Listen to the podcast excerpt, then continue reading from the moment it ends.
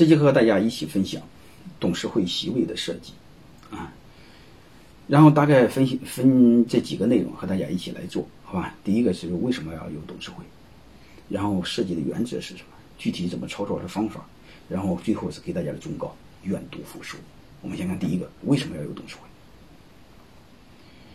除非这个企业是你一个人的，啊，你做执行董事，但是我想说，那样你企业做不大，因为你一个人做不如一群人做，对吧？一群人不单是走得远，还 他会走得远，啊，还会走得稳。嗯，你一个人做，就一个人你能打几根铁？如果是要好多人一起做，就是这家公司有好多股东，好多股东是不能直接管公司的。你中间必须中间选几个代表组成董事会来管公司。为什么是这样？因为背后治理的底层有一个东西叫精英统治，说白了，权力交给能人，权力不能给笨蛋。这是第一句话。第二句话，你不能让人人都说了算，人人都说了算等于人人都说了不算，你公司会乱七八糟。还有一个，如果没有董事会，你让公司股东直接管公司，就会碰到一个很悲哀的一个现象。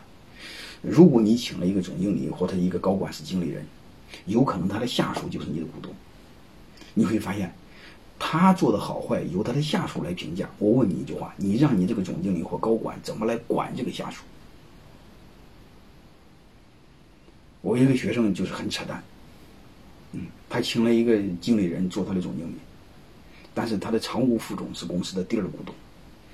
我不知道你听明白什么意思没有？所以总经理经常经常向副总经理请示工作，你说这个问题有病不有病？还是济南很著名的一个企业，我知道了就很恼火，把这学生骂一通。他家就是没有股东董事会，股东直接领导公司，这不有病吗？好吧，不管怎么着，你们一定注意，除非是你没有股东会啊，你公司很小个体户，那是再说。你公司想发展到一定程度、一定规模，我还建议你有董事会。你哪怕是个假的，先晃悠着。也就比没有强，啊，至于为什么要有董事会，我今天就不重点说哈，有机会我再给大家谈我们为什么要有董事会，但不管怎么着，你们知道这叫趋势，啊，你对抗不了的一种趋势，啊，还有一个是设计的原则是什么呢？就是一定要注意它有它足够的独立性、公正性，再就是透明性，啊，你千万不能这样，就是你的股东会。你的董事会、你的高管层是一窝鸟人，他们的重叠度不要太高，超过百分之五十的重叠度其实就有问题。啊，你比如啥意思呢？你比如你五个人五个董事，啊，有三个都是高管，这个事儿你会发现就没有基本没有用，因为你开董事会和开高高管会基本上是一样的，是这回事吧？啊，还有一个是你股东会和董事会不要太重叠。你比如五个董事全是五个股东，这样的话你会发现，你基本上本质上作用也不大，没有一定重叠。你不是一个精英统治，你全部鸟人全进来，你没有你接纳接纳一个能人一个一个体系进来，啊，这些都不行，好吧？不管怎么着，你就记住他是精英统治，找优秀的人。那你说我怎么办呢？我就五个股东，想成五个董事，那你就就可以进来三个，进来四个嘛，剩下的你可以请一个独立董事嘛。甚至可以让一个高管进来，那有些小股东他就是很笨，你非要让进董事会干什么？那你做监督不就行了吗？